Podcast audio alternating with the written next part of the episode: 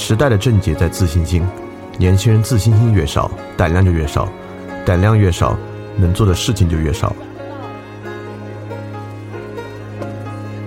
来翻转电台，用知识充实你对周遭世界的了解，培养你的安全和自信心。来翻转电台，用知识充实你的自信。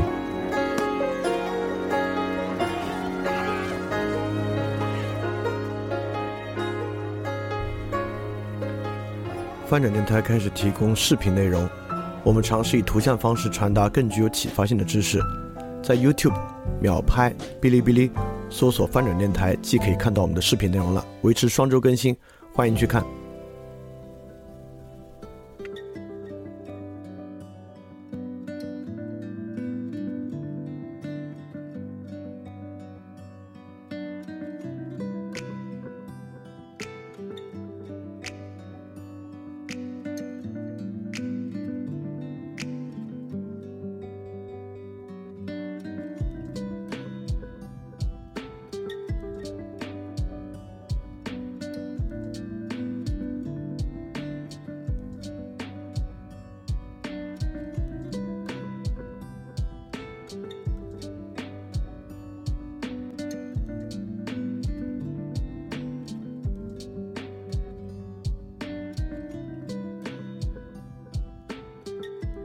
大家周一晚上好，我是李厚成。那今天我们来进行媒介与传播这个系列的最后一期。那现在回过头来看，其实这个系列还挺重要的啊。这个系列我们探索了很多很有意义的话题，尤其是围绕语言这个现象来探索。这个系列的前几期我们主要都在讲语言怎么起源的，尤其是去分辨书写语言跟口头语言的区别。以及书写语言它的特点是什么？那中间我们提出了跟书写语言相关的三种不同的文明方式，就是情境、符号与意义文明的三分法。在这个分三分法的基础之上，我们来看今天的互联网在哪个方面上来在这个三分的情况之下推进情境文明的。那包括上一期呢，我们讲了互联网的四个重要特征，就是那个 distant、instant、connectivity、higher beat。那么，其中可能最重要的一点啊，就是互联网是如何将我们的身体做切分的。它总是让我们身体的某一些特定部分，仅仅的几部分、某些部分，被放到整个网络环境，而不是我们的整个身体啊。这个的问题在哪里？其实我们也在讲。那对于身体的关注，我们之前其实讲现代性以后的后现代性讲过啊。二战之后的这个法国哲学有重要的身体转向，就是。我我们知道，早期从维特根斯维特根斯坦开始，哲学叫做语言学的转向啊，就是开始研究语言问题。那二战之后呢，我们转而研究身体转向的意思是说，我们去研究身体的问题。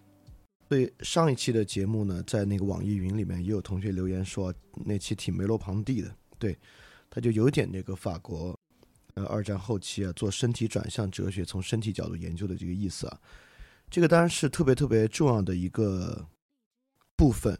我觉得特别在互联网情况之下去思考身体的问题很重要啊。这个当然，福柯是大家可以去想的一个。国内译界福柯的那位叫汪明安，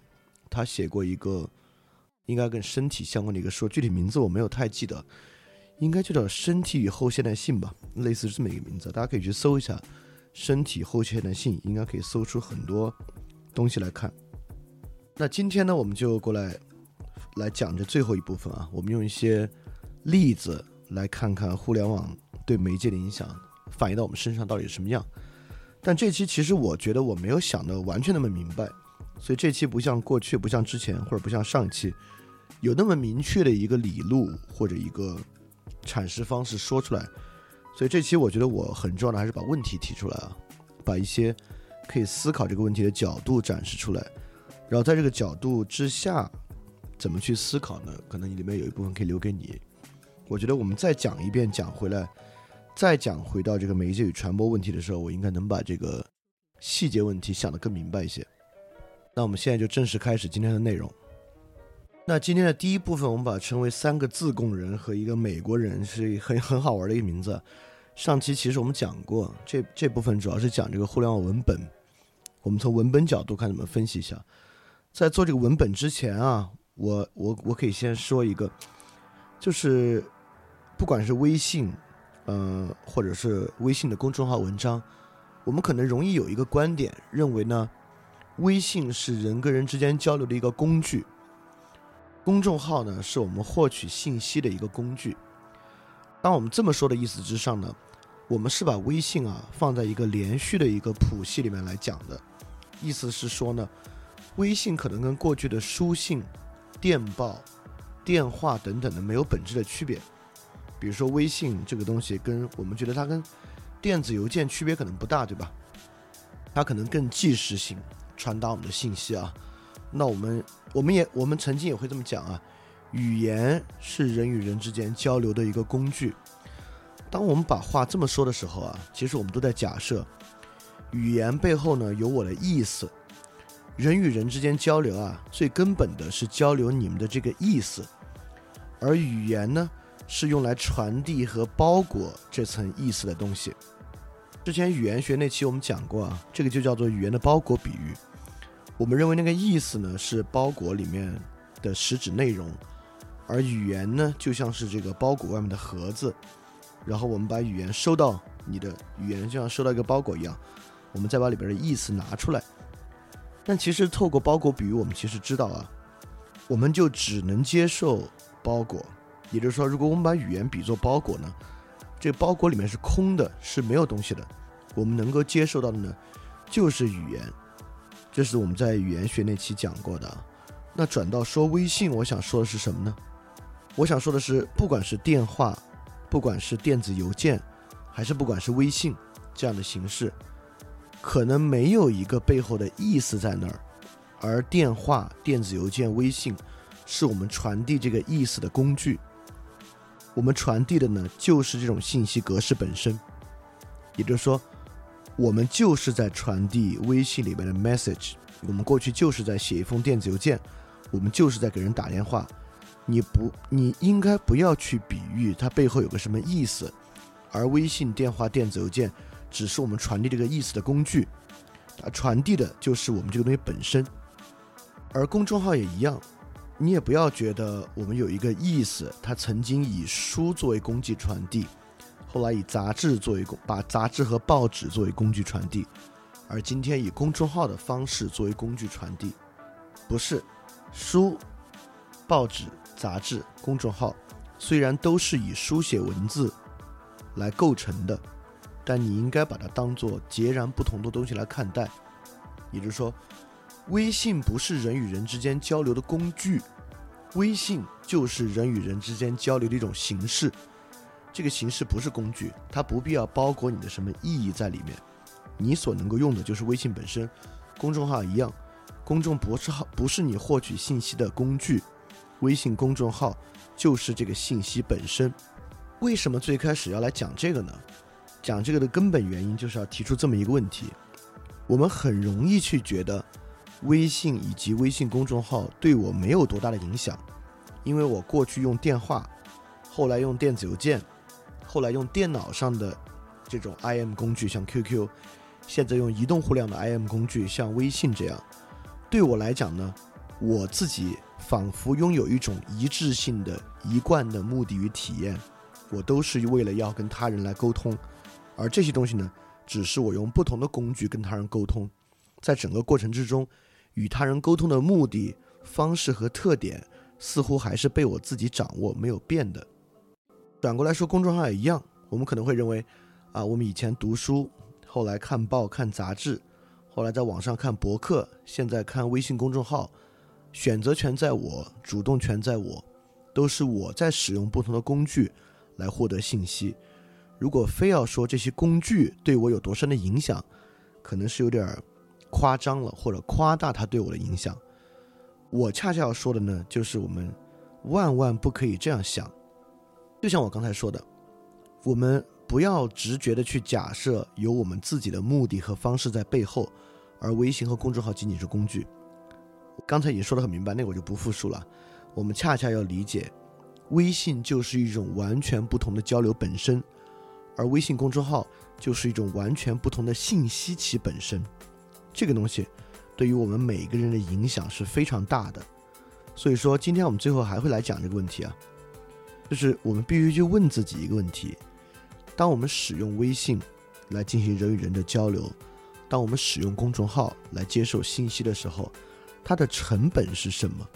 就我们所付的成本到底是什么？我们在上一期其实讲过啊，就是互联网的成本是什么？我们丢失了什么？我们讲了，我们丢失了一一大部分的大脑，丢失了完整性的身体，等等等等的。但这个是作为抽象和笼统的互联网来讲的。今天我们可以讲的更细一点啊，就是我们拿出类似微信和公众号来讲。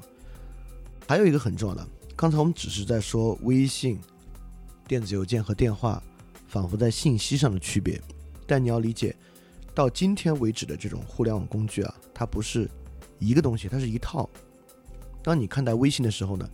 你不应该仅仅看到类似现在大家在微信群里面，我用语音大家打一，和你跟其他人在微信里面用文字啊、视频啊去交流。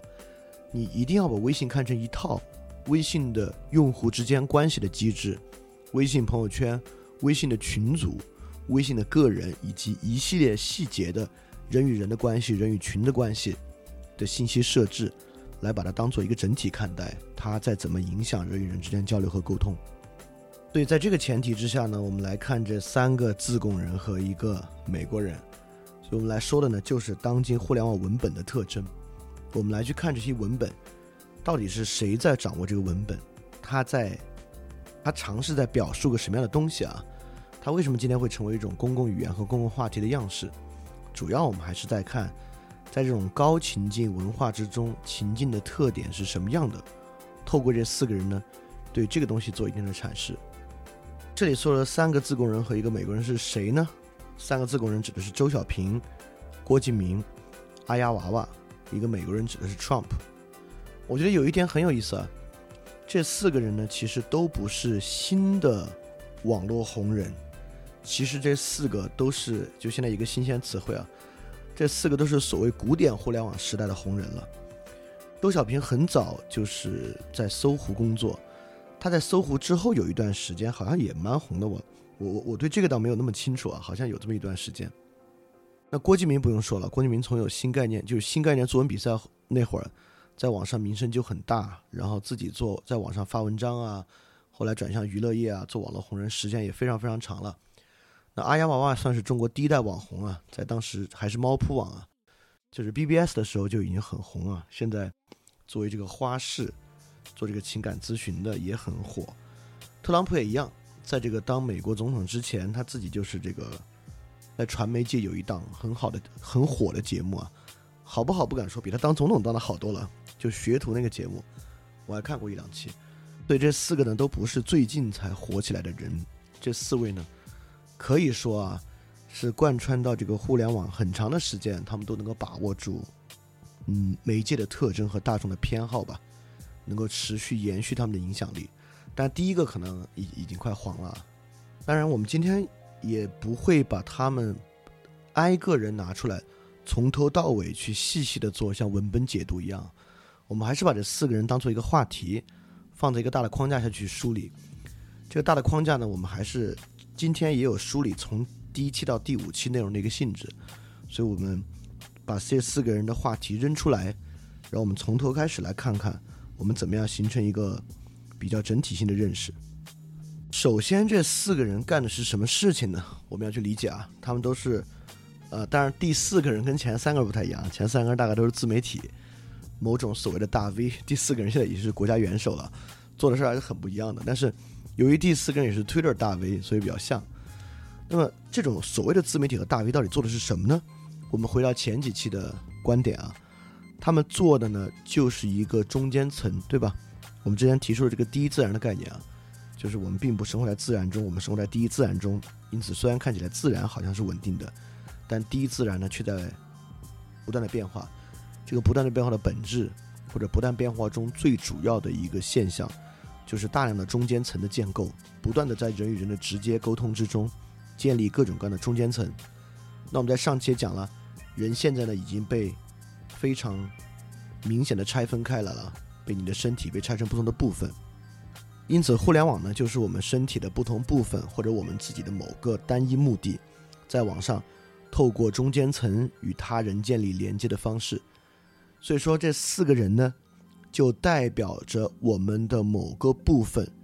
与其他人的该部分或者另一部分连接的某个中间层。我们跟其他人恰恰就是通过这四个人作为 medium 媒体，不是指就是媒体的本意是中间层的意思啊。这四个人呢，恰恰不是一个写文章的人。不是一个提供信息或内容的人，我们不应该这么看，我们应该在更深的程度上这么来看这个问题。这三个自贡人和一个美国人，他们就是我们身体的某一部分与其他人的这部分建立连接的一个中间体，所以我们自然可以开始问这样的问题：是哪部分在连？怎么连接的？他们作为中间层扮演了什么角色？为什么是他们？来扮演这样的角色，这里我们可以讲的细致一点啊。我们说到中间层，我们就来好好问一下，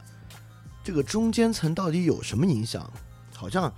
说的挺玄的啊。我们跟其他人不是直接的沟通，而是通过中间层沟通。但你可能会去想啊，如果这个中间层在很高效的满足目的的话，是不是其实会没什么影响？一个中间层只要做得够好啊，我们就像是在跟其他人。自然而直接的沟通一样，它到底有没有那么大差异？这是我们可以追问的第一个问题。我们今天会把这个问题往下追问几层，让所让所谓中间层这个观点啊，不是一个这个说出来陈词滥调式的一个观点，而是让它有其实质，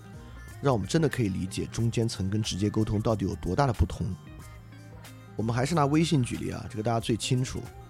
所以说，对于微信来讲呢，这个中间层与我们直接人与人的认识，当然是非常的不同。我们一步一步来把这个到底怎么不同说出来。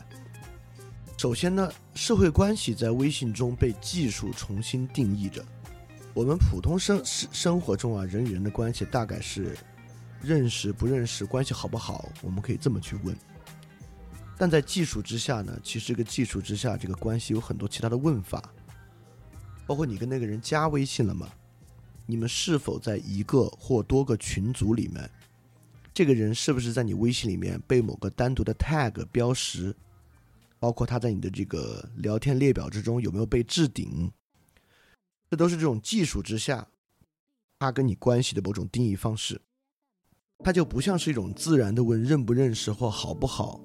还有很多其他的方式来问。当然，这里我们可以问一句。呃，这个东西有那么特殊吗？或者说啊，它是不是跟你在很多个群组里面有没有专门的 tag？你有没有把它置顶？是不是其实就从各个角度在表征着现实生活中关系好不好啊？会不会我们就觉得呢？现实生活中跟你关系最好的人，那可不就是被你置顶的那个人吗？你可不就是要给他打上一些专门的 tag？你跟他如果日常生活的交集够多，可不就是要在更多的群组里面吗？当我问到第三个问题的时候啊，你应该理解啊，比如说你爸爸妈妈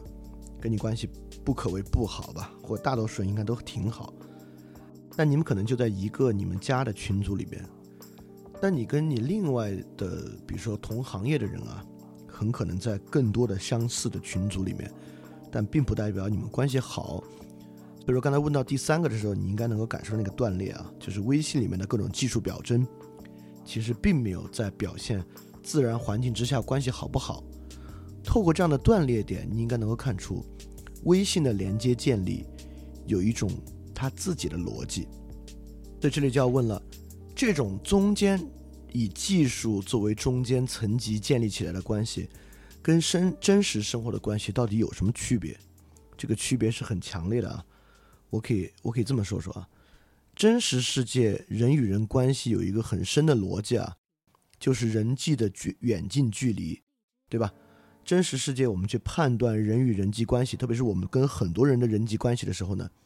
一个基本判断我们使用的隐喻是远近。这个人跟我的关系近，那个人跟我的关系远。当我们提远近这个词的时候啊，我们知道这不是个科学词汇，科学词汇只问距离不问远近。当我们提远近的时候呢，我们就知道远近的基准点呢是什么？是我自己。意思是说，在真实的世界中，人与人的关系一个很基础的衡量方式，就是以我自己作为基准点，我们去问其他的一个人，他跟我的关系近吗？远吗？当我们拿出两个人来比较的时候，我们可以比较出来啊，这个人和跟我跟和我的关系要近一点，那个人呢和我的关系要远一点，这是自然状态之下的状态。但是在微信里面呢，却完全不是这样的。我们去看这个产品的逻辑，这个产品的逻辑的根本性是平均化，就是当你跟他人加了微信之后，这里形成一个最基础的关系，在默认的设置之下。你们可以看到彼此的，就是你没有调过的话，你们可以看到彼此的朋友圈出现在对方的联系列表之中。当你跟他说话的时候呢，他会被顶到你的联系列表的第一个？因此，这个人不管是刚刚加你一个想给你推销股票的一个人，还是你爸，如果你没有做其他操作，仅仅是添加他为微信的话，这个跟你卖股票信息的人和你爸，其实他的。从产品逻辑之上，你们的人际关系是平均化的。当然，在平均化的基础之上呢，你可以自己重新组织。比如说，你把你爸置顶；比如说，你把这个人呢调低，让他只能看到你三天的朋友圈，或者让他看不到你的朋友圈。你可以在这个基础之上呢往上调或往下调。那么，这个地方其实就非常重要了。我们已已经可以看出。在微信的社会关系之中啊，这个关系的基准点不是你自己，微信有它的一个平均化的基准点，在平均化的基准点之上呢，向两边扩散，你可以自己用调整的方式，让它或高或低。好，这已经是第一个了。第二个，在现实生活中呢，人也以呃人以叫做物以类聚，人以群分，我们当然也有人群跟人群的关系。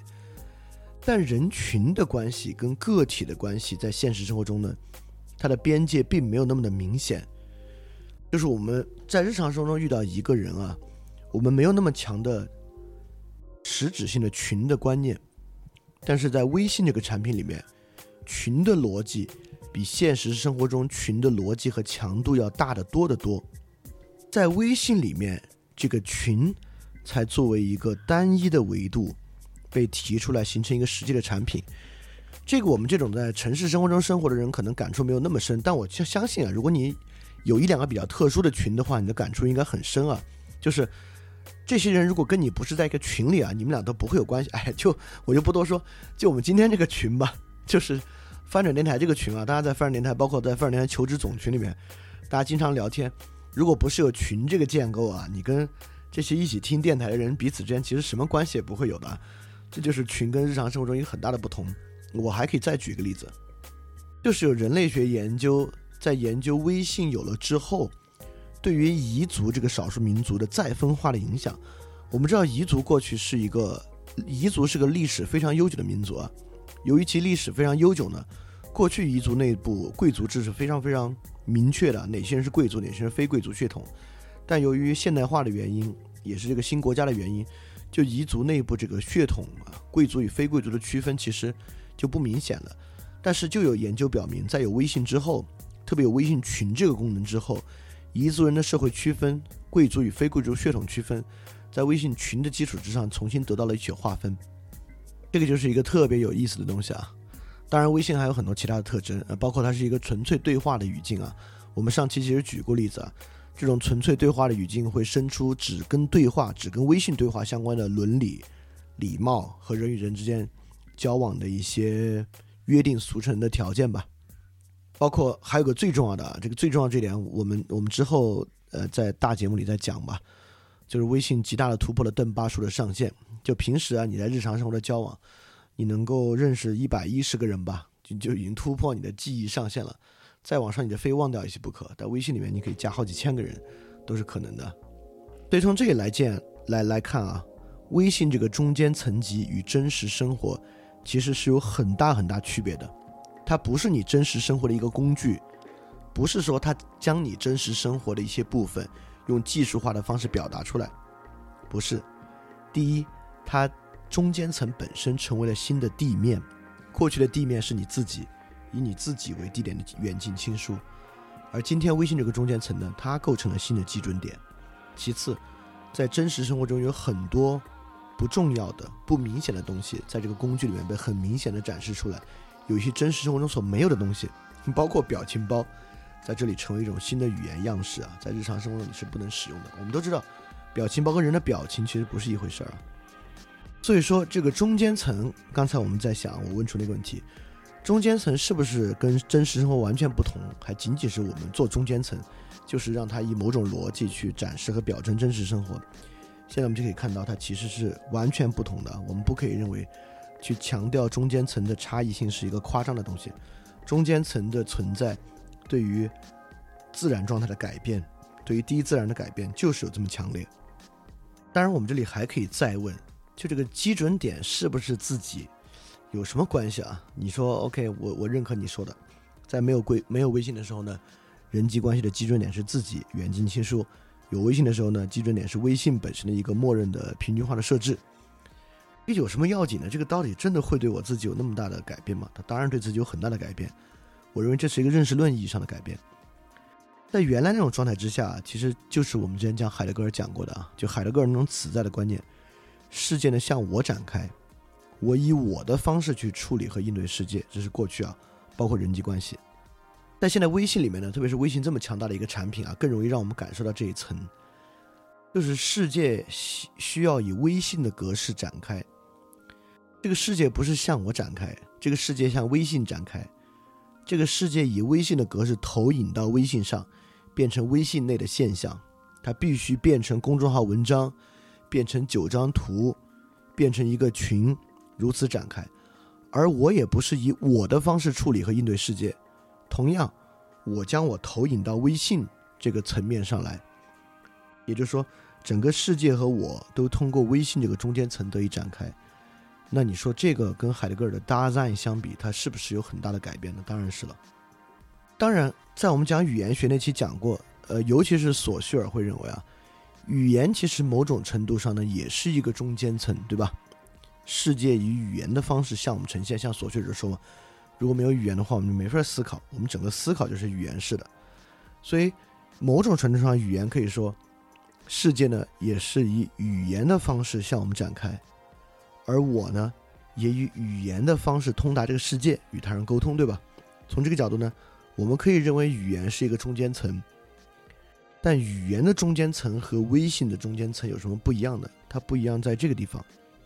我们讲语言学那期讲过啊，我们当时把语言做道路的比喻。在语言做道路比喻的情况之下呢，其实语言的道路系统是可变的。语言在语用之中不断的发生着变化。而且变化跟我的这个主动性还是有关系的，我可以或者一群人吧，不一定是一个人，可以以他们的意识呢相对主动的改变这套语言系统。但微信可不是，微信是一套我们说了，微信其实看上去我们使用微信的时候是口头语言的，但形成微信这个产品的内部结构，这套严密的大企业内部体系，文档交互就文档交织在一起。涌现出这个产品微信啊，可不是能够自然演化的，它是一个相当的受他们的一套逻辑固化的结构，它跟语言与我们的关系就完全不同。还有，即便索绪尔也认为啊，就语言作为中间层呢，它不是必要的，或者说，除了语言之外呢，也有很多非语言的行为、思考和认知方式，比如图像式的，等等等等一切东西。在语言之外的人是有选择的，或者语言与非语言呢是可以交织在一起的，但微信可不是。就现在作为这么一个统御性的媒体，当然对有些人来讲有的选择，比如说我，我我我我们最近不是在试着用 Telegram 吗？但是对于很多人来讲啊，微信是不可选择的，就微信是他们几乎唯一可使用的一个东西，而且呢，不像语言与非语言在同一时间上可以交织。微信一旦在你使用微信的时间阶段，那微信还真就是你的全部。就如果你把微信比喻成一个有色眼镜吧，我们使用微信这个有色眼镜与其他人沟通，它跟有色眼镜最大的不同啊，就是有色眼镜可以摘下来，你还可以就以你的眼球来看待这个世界，但微信在某些情境之内它就摘不下来。你一旦开始使用微信了，你就得必须陷在微信这个场景之内，这个。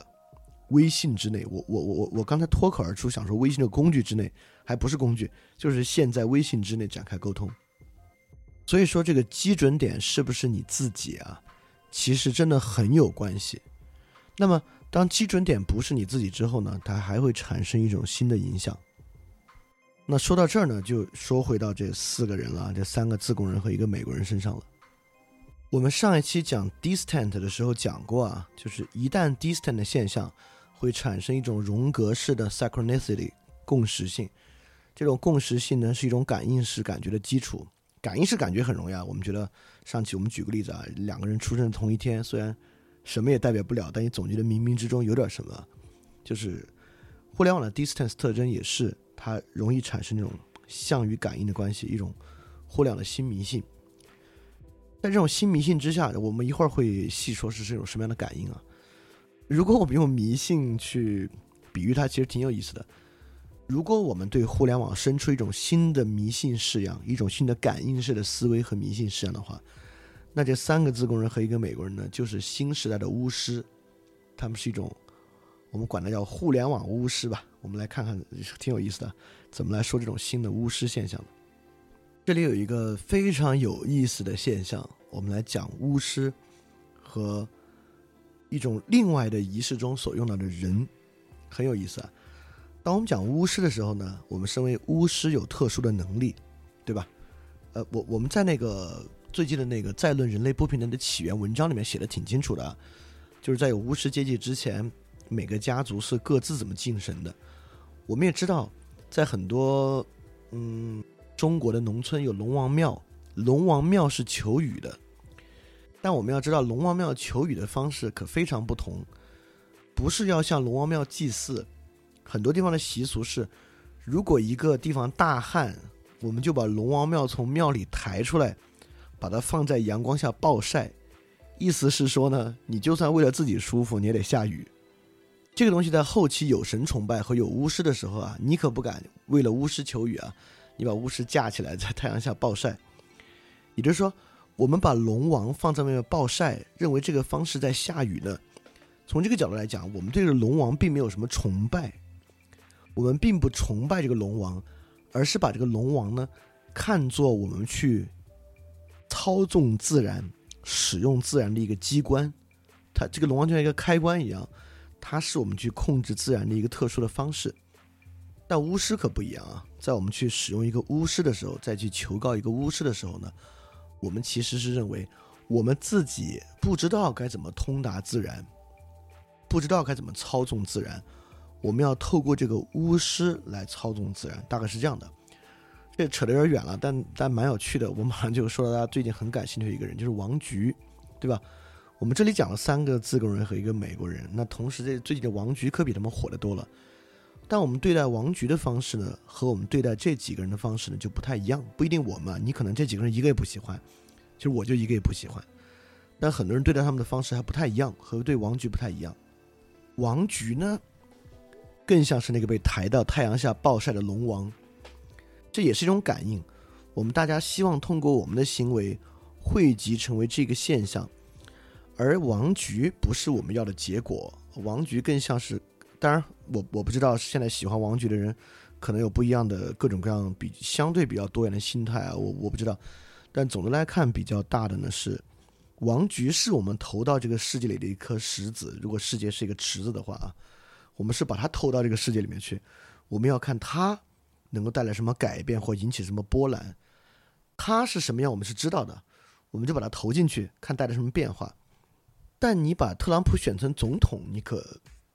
不是说特朗普是一个石子投进湖，你你你兴许也可以用这个比喻，但你会知道微微妙之中，它跟王菊不太一样啊。就是在这个事件上呢，特朗普比王菊当然有更多的自主的意志和主体性。啊，他才更像是一个巫师，就我们有一些东西要拜托他去实现，而不是说呢，我们要拿出一个东西来，来看他能够带来什么样的感应。但无论如何，不管是王菊还是特朗普，这都是一种间接，他们都是一个 media，是一个媒介，是一个中间物。透过这个中间物呢，我们在间接的对世界施加影响。也就是说，就像这两一个关系啊。互联网的网络之象与世界形成一种感应，因为我们之前讲过，互联网可不仅仅是一个虚拟之物。互联网一方面我们可以说互联网对世界有影响，对吧？我们在第应该是第四期还说过啊，我们甚至都不该这么说，我们就该说互联网就是世界，互联网就是世界的一部分。它现在还越来越成为更加主要的那部分。所以这种感应关系呢，是我的诉求，透过某种变换关系，形成一种大范围的像。这个像就是就是像吧，我这这个很难再去用别的词汇，就一种现象吧。透过这个现象呢，我把自己投影到互联网上，这种互联网现象呢汇集起来，成为一种更大规模的现象。这个现象透过某种介入呢，就可以改变现实。王局其实就是这么一个东西啊。你有你你有某个诉求，这个诉求我们一会儿会讲啊，埋的挺深的。我们把这个诉求呢变成我转发的一个为王局拉票的信息，我们把这个信息就是我的一部分了，投到互联网，它汇集起来形成了更大规模的像，更大规模的像之后，这不是感应的部分了，就是说谁会介入，以什么方式，王局最后怎么改变现实了，我们不知道，但我们会认为冥冥之中。它形成一种大规模的现象之后呢，一定会有什么东西介入的，它就能改变现实。这个一会儿在另外一个人身上会显得更明显一下。现在其实也经常这样。就如果你们经常上豆瓣的话，你们会知道豆瓣上很有意思。呃，你在微信朋友圈也看过什么转发这条锦鲤啊，未来会怎么怎么样啊？这文你看过？在微信上大家当好玩儿，大家当这个东西呢，就是呃一种互联网的 cult。一种互联网亚文化，大家转发转发是开个玩笑，但在豆瓣这种地方，豆瓣其实是一个更原教旨主义互联网文化的地方，在这样的地方，大家这种感应是更相信的。在豆瓣啊，转发一个什么什么东西，未来可以怎么怎么样，就是我看了这么多了，我真觉得他们可能有百分之四十开玩笑吧，有一一多半的部分他们是认真的，他们真觉得会有怎么样的东西。大家听着觉得这玩意儿挺荒谬的，觉得这怎么可能呢？这不太太太太太荒唐、太愚、太愚昧了吗？但其实不是啊，就是在我们自己在互联网上做一些事情的时候，你也觉得冥冥之中它会造成什么样的影响？就像之前那个 Reddit，Reddit 做了一个网络实验嘛，就是大家在网上共同形成一个图画，每个人占据一个像素，然后以这种重创方式啊，涌现秩序啊什么，当时闹得很火啊。呃，在当时闹得很火的时候呢，很多人就从中解读出了非常多的意味。但反过来，我们就知道，这就是一个，就是一个网络现象啊，就是一个 game，就大家玩一个像素点作画的 game。但其实，在当时却解读出了很更多更多具有感应意味的互联网现实啊，具有它的各种各样的意义在里边儿。所以说，也不要觉得豆瓣那种呃迷信方式有那么的可笑。所以说，这三个自贡人和这个美国人，他们做的是什么呢？就是。不光他们，所有的自媒体，甚至不光是自媒体，我们说网上所有的 media，网络的 media，他们大概在做的是什么呢？呃，没有实际工工具属性的，就比如说淘宝，那可能还不是，因为淘宝你真的上面买东西啊，就没有工具属性的这种东西，互联网达到大规模的，包括之前那个青蛙，那个叫旅行，哦，我我忘了名字了，旅行蛙，你们你们知道我说的是什么？就你自己养它，它出门去，然后有时候还不回家那个。所有的这些东西呢，其实都有一种本质的逻辑跟这个相关，与这种自主涌现出来的互联网感应不同，或者与这种偶然性的谁突然提出来的某种感应不同，这种互联网大 V 或者被设计出来这种感应呢，它其实就是帮你把这两端锁定起来，他们把某种现实诉求转化成言语，也就是说，他们帮你连接。我们构成什么样的大规模的像？这个感应是什么样的？他帮你连接清楚。我举个例子啊，我大点，我胆子大点吧。你们、你、你、你们别去举报我。我举个例子，我举个团团团团的例子啊。现在团团已经形成这么一种力量啊。团团让很多青年人相信，一旦我们在团团这儿形成一种大规模的现象，就必有某个部门会介入，通过这个部门的介入，能够铲除、惩罚、影响。一种我们不喜欢的个人或公司，具体哪个部门介入，以什么方式介入呢？不知道。这里面像是一种感应的东西，只要我们在那儿形成声势，就一定能够带来这个结果。就这个，这跟过去求某种神其实区别没有那么大，区别真的没有那么大。你可能觉得啊，好像一个是超自然的，一个是非超自然的，但仔细想想，感应内容其实区别没那么大。那团团做的呢，就是帮你把这个感应关系梳理清楚，透过他这个 wizard 这个中介，这个感应关系呢变得非常的清晰可见。第二种呢，它让所有其他人的求告方式共同的参与之象，这个参与的现象呢变得清晰，它梳理出一种明显的参与方式，让你能够把你的诉求加入进去。但是这里我要说一个很重要的现象啊，我们就跳出这个例子。任何我们在互联网上帮我们的自己加入某个诉求，包括你王局的事情啊，最开始超级女生短信投票的事情啊，大家翻到墙外去去去去这个 Facebook 上跟台湾网友网友对骂啊，或者我们内部的事情啊，就贴吧你去报那个就魔兽世界吧和礼仪大礼吧去报那个韩粉的吧，所有这些东西里面呢，每个人都没有表达自己的诉求。而是把自己诉求产生一种位移，你必须使用一种公共的符号表述方式，去某种程度上传达你的诉求。这个一会儿他们的分别我会说的更明白一点啊。我的意思是，我的意思是说呢，比如说我有一个诉求，就我的诉求表达出来啊，就是翻转电台节目这样的，翻转电台节目以这么长的篇幅，在以非常仅仅是李厚成的方式。在表达着某种李后成的诉求，这个诉求呢是原创性的，这个诉求是非常本真的，这个诉求呢就没有经过任何的位移，它就是我要说的这个东西啊。但你看这个诉求表出来就会很长，但当别人给你发，这是我们这次用到的武器啊，我们的 weapon 就这一套表情包，我们就用这套表情包在 Facebook 上跟他们对骂。当你拿到这个之后呢，你表达这个部分里面不是在纯粹为了什么共同体啊国家而表达。这里面的表达有一大部分是你自己的表达，或者说这里面的绝大部分其实都是你自己某种情绪目的的表达。其实我们一会儿会说的很明白它是什么，也没什么不能说的，是这样一种表达。但这种表达呢，就不是你原创的本真的表达，这个表达已经形成一种位移了。好，这里又可以问个问题，你可能说，OK，这个位移的理，这个位移的名词我理解了，我知道什么是位移了。不位移又怎么了？我就就在位移一下有什么不好吗？我想说的是呢。对一个人本体上的影响啊，你这么一次两次你可能看不出来，就说你 OK，你在这个这个事件中位移了一下，在那个事件中位移了一下，但如果一个人平时啊，你可以去看看你自己的朋友圈，是单发的东西多还是转发的东西多？就如果一个人的每次表达都是透过某种位移产生的表达，长期积累起来，这个人会怎么样？就会非常不一样。在有互联网之前，其实这种机会很少啊。在过去没有虚拟化介质之前，一个地痞流氓，他要开口也得说他自己的话。当然，语言有很多公共的部分啊，这个我们讲语言学讲过。但你你们明白我的意思啊？语言的公共部分跟这种位移还很不一样，这种是相当高度格式化的，有勇于会更多的一种位移。就过去语言的时候呢，其实没有这么多机会把自己的表达、把你的诉求做这么生硬的位移展示出来。但今天呢，由于人懒是一种，我我们如果把它归咎于啊，因为今天人懒，这就是一个很懒惰的归因方式啊，肯定不是因为人懒。但什么原因呢？我们我们我们之后再说。但因为某些原因，不是一个原因啊，因为某些原因，人们绝大部分情况之下是采取一种附着在别人的观点、附着在别人的表述方式之中的一种表达。这种位移的时间长了呢，久而久之啊，对一个人当然有根深蒂固的影响，有非常非常严重的影响。就比如非本真性，就就肯定是他最重要的影响之一了。那我们现在回到这三个自贡人和一个美国人啊，就他们背后所反映出来的那个要改变的现实是什么呢？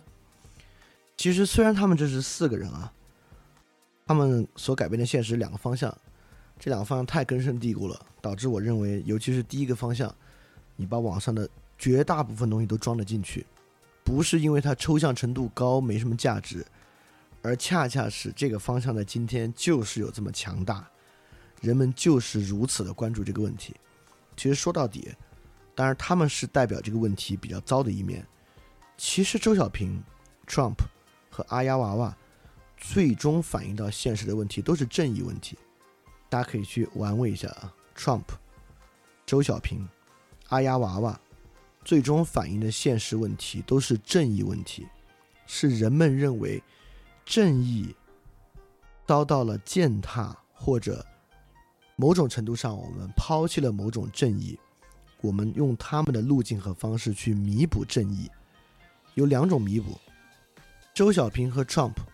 代表了以正义的方式弥补正义，阿丫娃娃代表了以功效主义的方式弥补正义。呃，我认为所有参加阿丫娃娃这个情感咨询班的人啊，都会认为自己才是好女人。我作为一个好女人，要用这种方式来拴住男人的原因，就是因为坏女人太多了，就是因为坏女人多，我才用这种方式。而其实他们都会把自己当受害者，你放心吧，他们绝对都会把自己当受害者看待的。所以根本本质上，周小平创办阿丫娃娃指向的都是正义问题。而郭敬明的指向是沉沦的问题，就是，就是你会看郭敬明他所要表达的主题啊，对很多人来讲都是，就是败坏嘛，友情败坏、爱情败坏、世道败坏，包括郭敬明写的这个电影的主题曲啊，都是缅怀过去，现世败坏，就是沉沦压力，这也是另外一种啊，就是正义问题是人们觉得不正义，我要想办法补偿正义，那沉沦就是大家觉得生活越过越糟呗，就求这个共鸣，这两个东西几乎可以概括今天。你能目力所及的绝大部分网络内容都可以被放进这两个框框里面，而这两个框框呢，恰恰真是现在最大的两个话题了。而刚才我们说了，这种 medium 这种媒介这种中间物，就是要将你所要的这个诉求转化为某种像某种现象，它把感应感应关系帮你梳理清楚。正义问题的感的感应关系也非常的明白，基本上都是攻击。就周小平、Trump 和阿娃娃，在他们的言语之中，都包含了非常明确的对某个特定团体的攻击。比如说，Trump 就有人分析过，Trump 在二零一六年发的所有 Twitter Trump 在二零一六年发的所有推特里面有百分之四十多都是 fake news，就是由由于 Trump 本身是一个很受主流媒体讨厌的人啊，但 Trump 将主流媒体包装为与精英为伍的一种说假话的骗人的组织。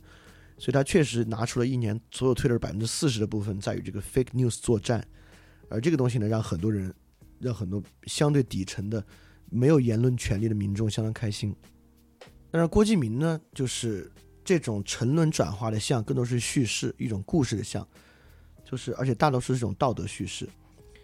这个道德叙事，大家今天要一定要理解这个东西。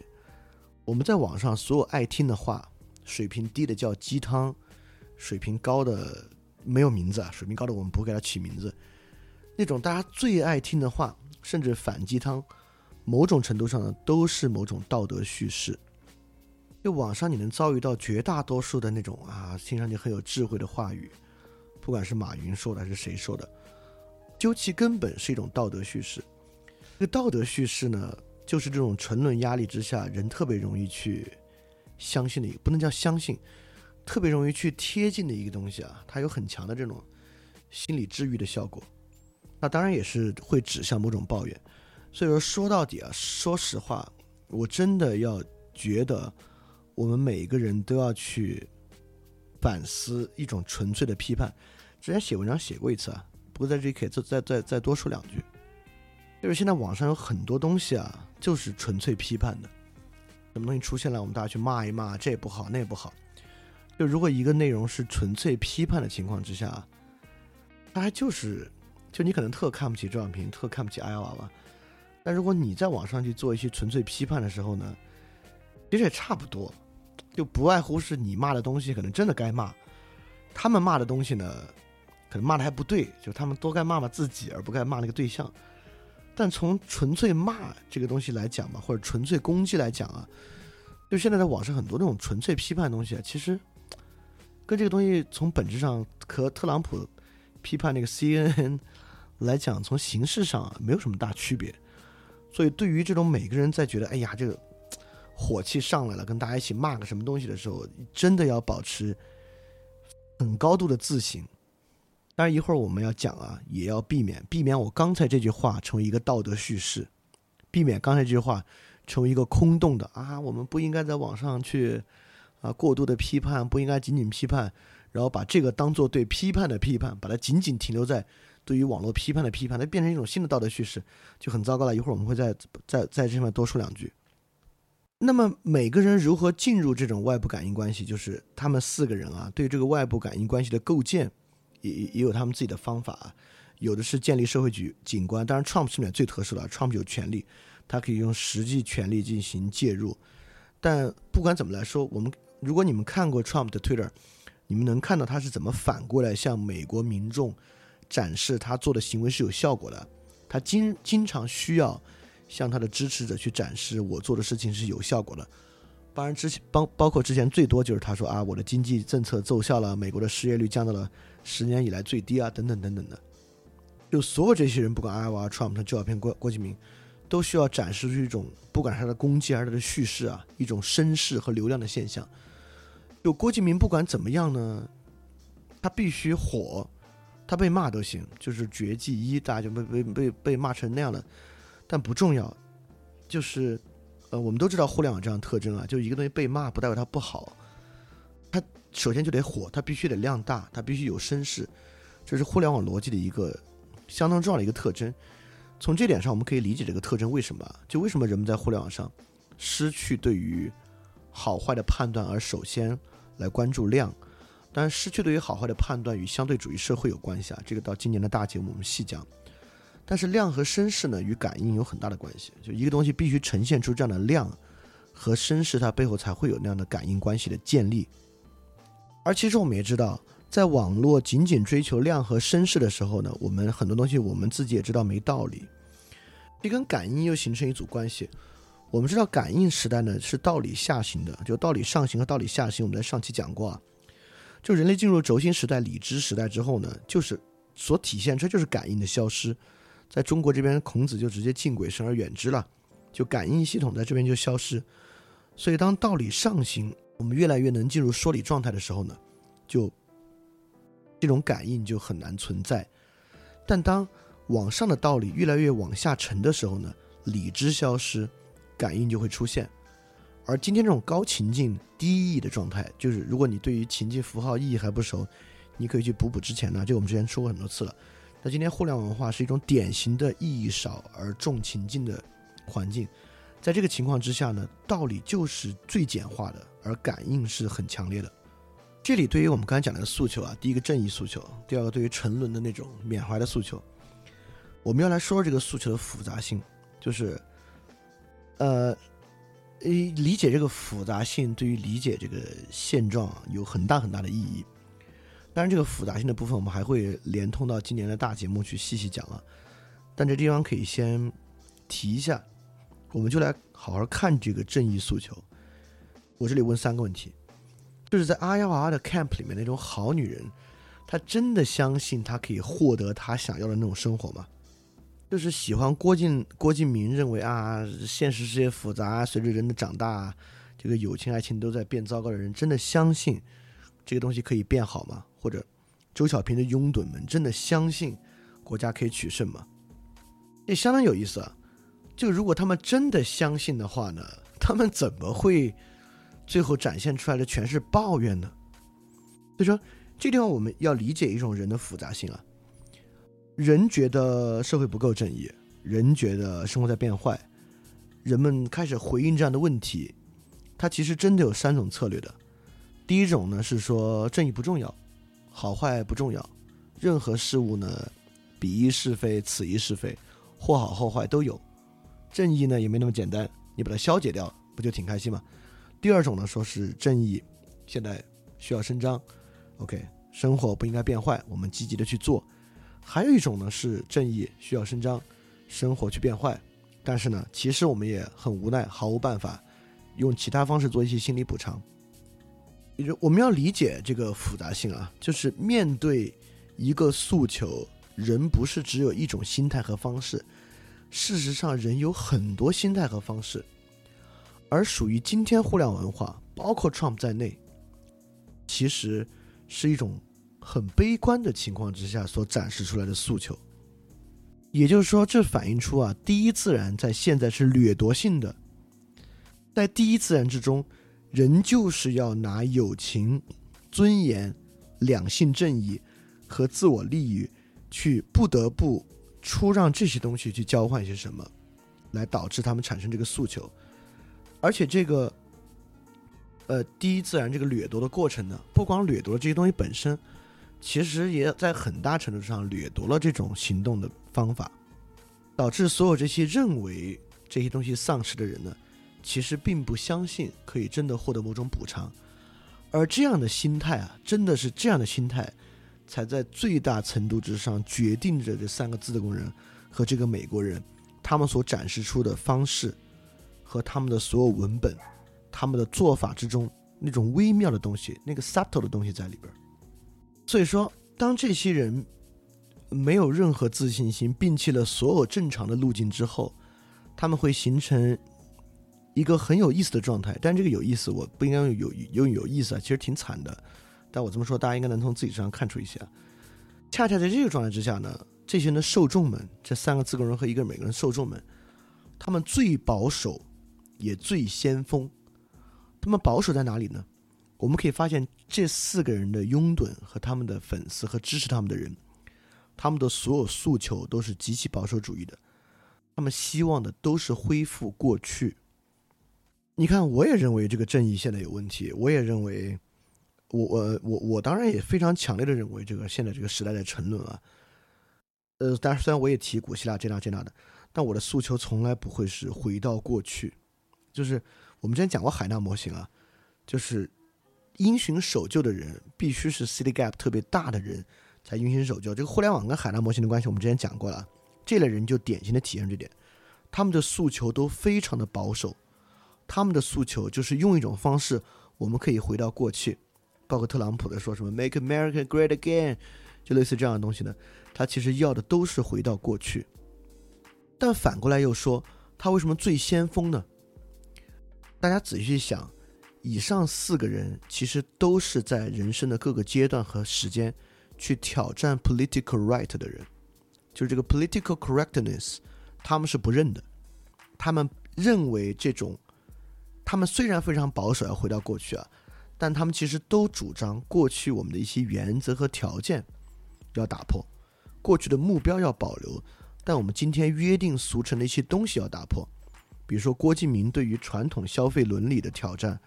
阿亚娃娃对传统两性道德的挑战，Trump 对美国那种平等观念的挑战，另外一个我就不说了。在这种挑战，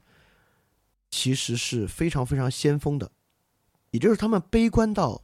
悲观到认为只有离经叛道的方式，可能才能带来一点点改变。当然，对于所有参与者来讲啊，也仅仅是一种符号性的离经叛道。就比如说，阿呀娃娃那个训练营的人，可能在生活中那就就再普通不过，对吧？就郭敬明最喜欢郭敬明那些女孩啊，反倒生活中可能再普通不过，他们的各种消费观和他们的日常生活可能就再普通不过。当然，Trump 这个事情上，我们也可以看到，这种离经叛道的方式是可以上升为政治权利的，这其实很可怕的。这个就不用多说了，就是呃，台湾地区的民进，然后 Trump，包括意大利现在的五星运动。都是能看到这种现在这种最保守也最先锋的力量成为政治权力之后，他会会会会怎么样？当然，你可能觉得 Trump 干的不错，你看现在这两韩统一可能是因为他的原因，但这个你你不应该包括现在美国的经济还不错，就如果你要细细去了解的话，比如美国现在经济不错，有很多奥巴马政策发酵的效果在里面啊，你你不应该简单的把它当做就是 Trump 干得好，就 Trump 基本上还是一个相当反建制的一个人。所以呢，所有这些人产生这种诉求。是在一种绝对保守与绝对叛逆之间的一种转化和跳转，这个东西呢，我说挺有意思呢，指的就是这个复杂性本身挺值得我们去玩味的，是这么一个意思，倒不是说这东西挺有意思，它就挺好。事实上呢，它非常不好。它最不好在哪儿呢？我们要收回这个道德叙事了。所以说，这种互联网的文本展示出来，这种自媒体的逻辑啊，就是一种特别廉价的越界体验。越界体验也是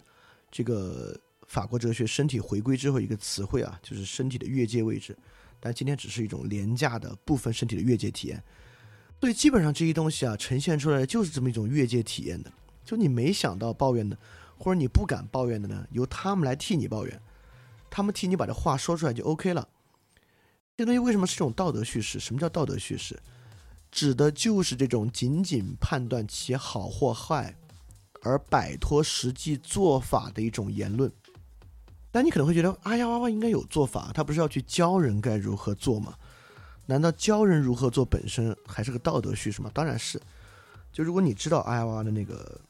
他发明了两个概念啊，就是那个，呃，那那个叫什么呢？Mating value 叫 mu，呃，对，mu 值。有另外一个是什么？Partnership uncertainty，PU 值吧？对，对 我居然还记得 Partnership uncertainty 这样的词汇，在两个词汇之下呢，去推进一种方法。但其实如果你仔细，都不用太仔细去分辨一下，就这两个词汇其实都是同语反复啊。就对于那个女性对于两性关系之中正义的缺失所要的那个东西的一个同语反复，它不外乎要说的就是我们这些好的人呢，是拥有高 mating value 的。而那些所谓的坏女人呢，是 partnership uncertainty 很高的人，就是两种同义反复，所以本质上它是个道德叙事。今天的人为什么沉湎于道德叙事，沉湎于这种漂亮话？这漂亮话的内涵就是不不能叫内涵，这漂亮话它讲的就是这个东西好，那东西坏。为什么我们容易沉湎于这种东西？就是因为这种道德叙事具有具有消解的价值，它让我们摆脱一切我们自己需要实际做的事情。就我们只需要去跟着他去说什么好什么坏就行了，而我们自己不需要实际做任何东西。在在此基础之上呢，其实我们也摆脱了压力。就像刚才讲啊，我我们说那个东西，我们去想啊，不应该纯粹批判啊，纯粹批判就是不好。就如果你停在这儿呢，它就还是一个道德叙事，它其实仅仅是用另外一个方法，又多反思了一层，停留在嘴上说说，这其实。就意思相当不大，这其实是我最近反思的东西啊。我越来越觉得，特别是随着最近这个翻转电台的收听量在各个平台上增长还比较快，我越来越觉得这个翻转电台会不会最后变成一种挺复杂的高级道德叙事？就虽然我做了这么多，它变成了一种 好像更复杂一点的批判，更复杂一点的抱怨，更复杂一点的可以拿来觉得自己挺好，别人挺糟的一种东西。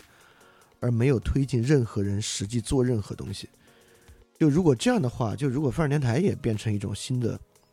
道德叙事呢？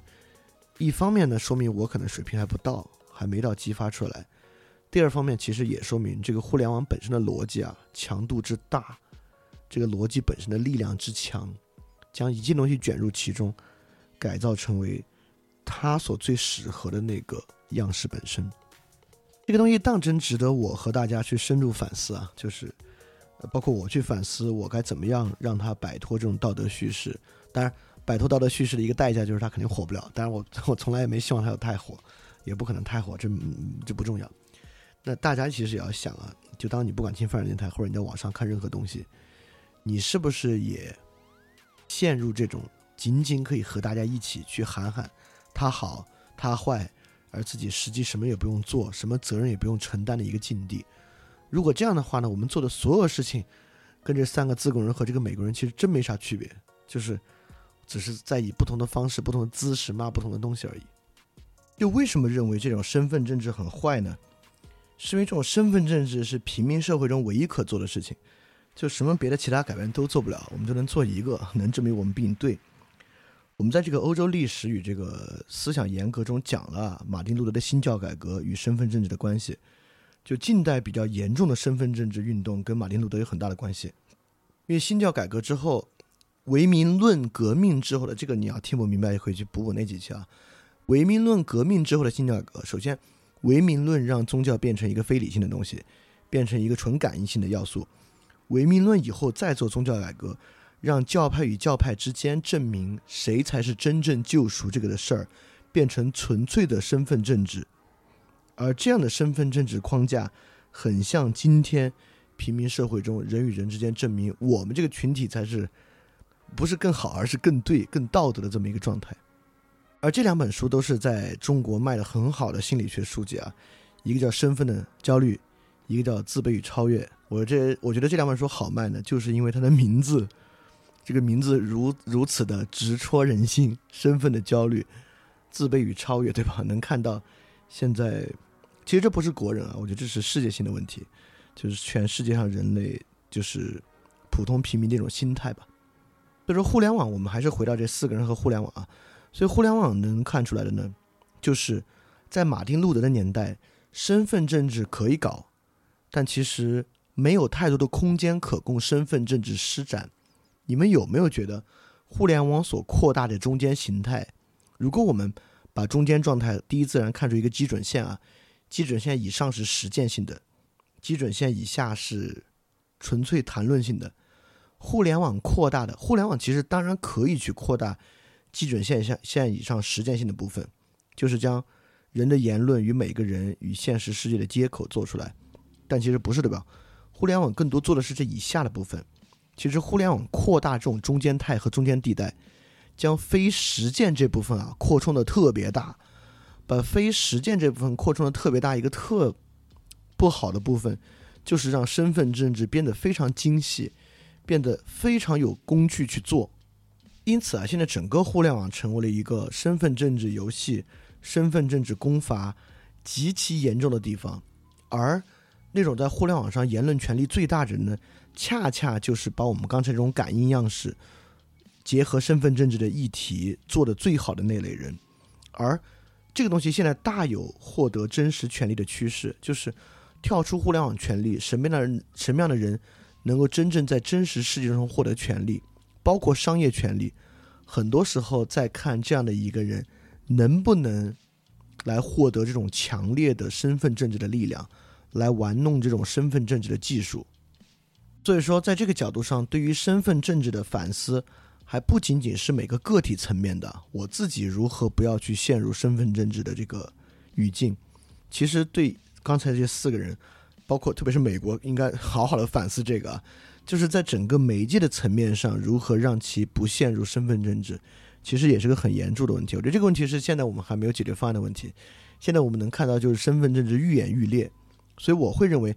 当我们看到这样趋势的时候，我们要去想，身份政治愈演愈烈，会不会是身份政治更契合互联网的一种本质特征？当然这么说还说的不好，我只是先把它提出来。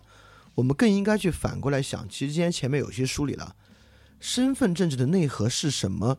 我们来看这个内核与互联网这套逻辑内核的契合性在哪个地方？是这么一个东西啊，很有可能会不会现在我们所构筑的互联网的结构和其内核？更适合这种中间态的扩展。这里还有一个很重要的东西啊，跟这个身份政治和刚才讲这种平民的道德叙事相关，就是转发的逻辑。在平民社会，平民与内容的关系呢，大多数是转发的。这里我举个威 William James 说的一个话，他讲：如果可行，对一个人最残忍的惩罚莫过于此，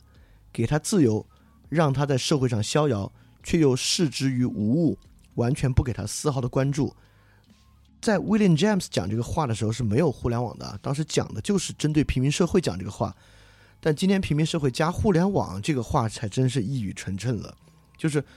在互联网上最可怕的呢，就是我们给人在互联网上全然的自由，你可以自如的展示自己的一切。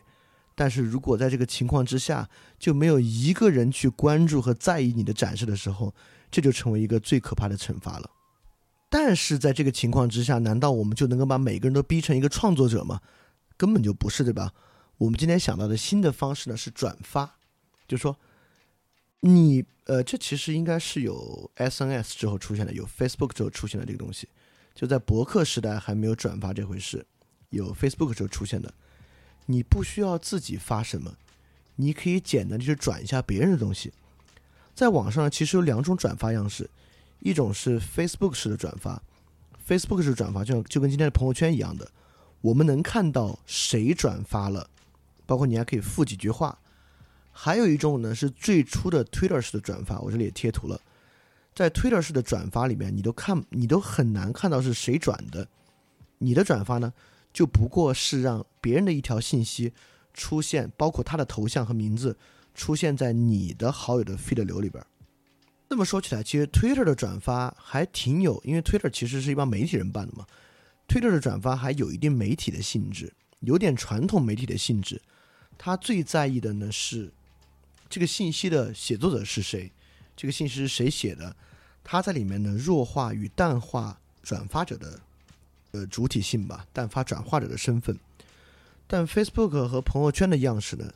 其实是去强化转发者份身份的，对吧？就是。你转发一篇公众号的文章，在点进公众号文章之前，其实并不知道这个文章是来自于哪里，你只能看到你的头像、你的名字，你对于这个公众号，但你你也可以不写啊，你的一句什么样的什么 whatever 话和这个公众号的标题，这里面形成一个辩证关系。我们去看一个人的，比如说我们点开一个人的朋友圈，看他会看到他转发的很多信息，我们可以说呢，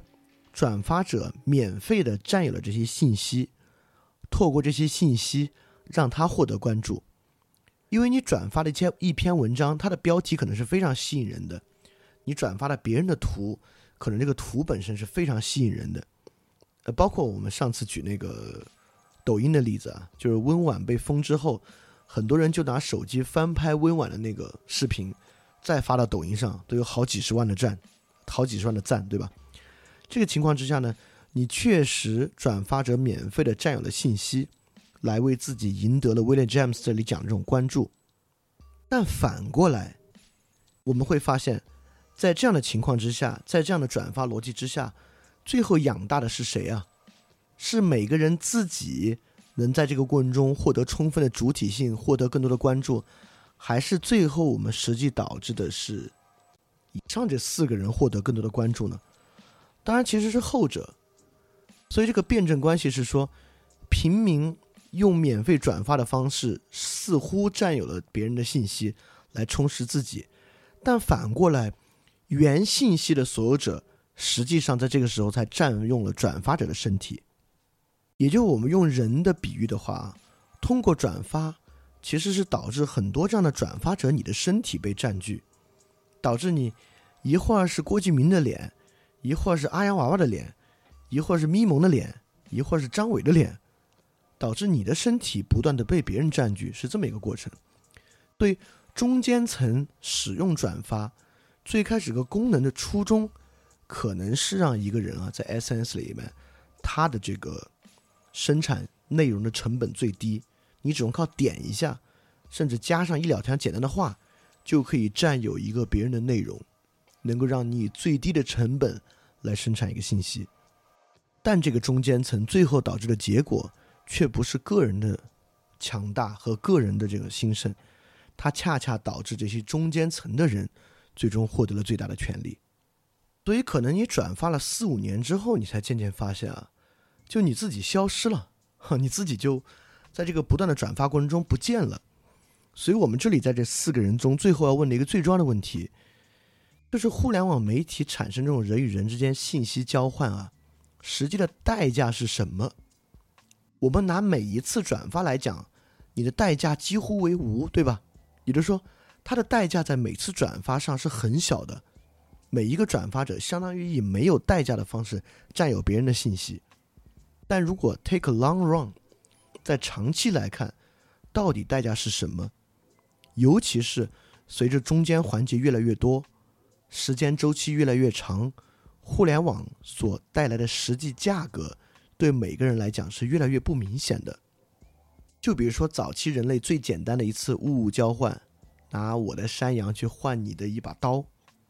这个 price 是非常清楚的。我损失山羊，得到一把刀。但在互联网上，随着不断的发展，就比如说，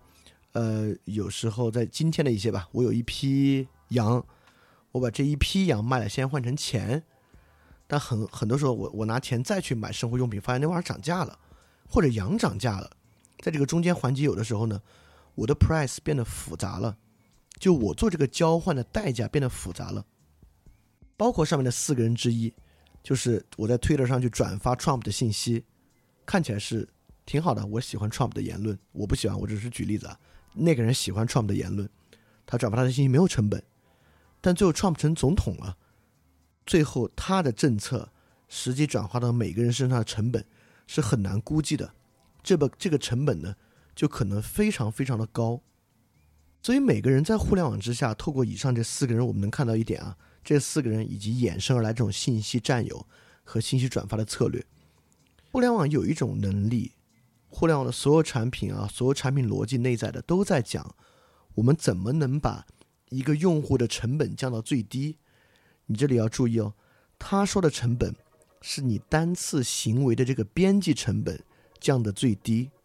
可没有保证你长期的成本可以降到最低。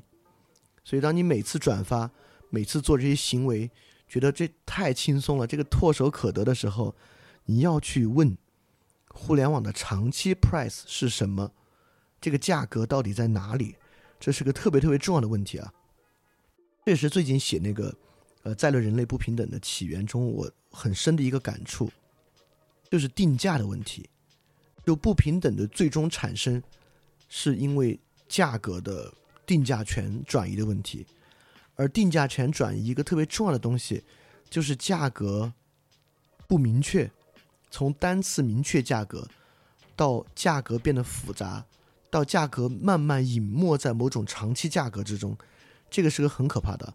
而互联网的中间状态和这种中间态，这个 medium 的价值和这个 medium 本身能够带来的，恰恰就是能够支撑我们把一个长期代价切分开来，以短期的方式供给给人这么一个东西。所以这个对于每个个体其实很可怕的，这个你这个大家要去问这样的问题啊，就是你玩免费的网游，玩免费的网络短视频，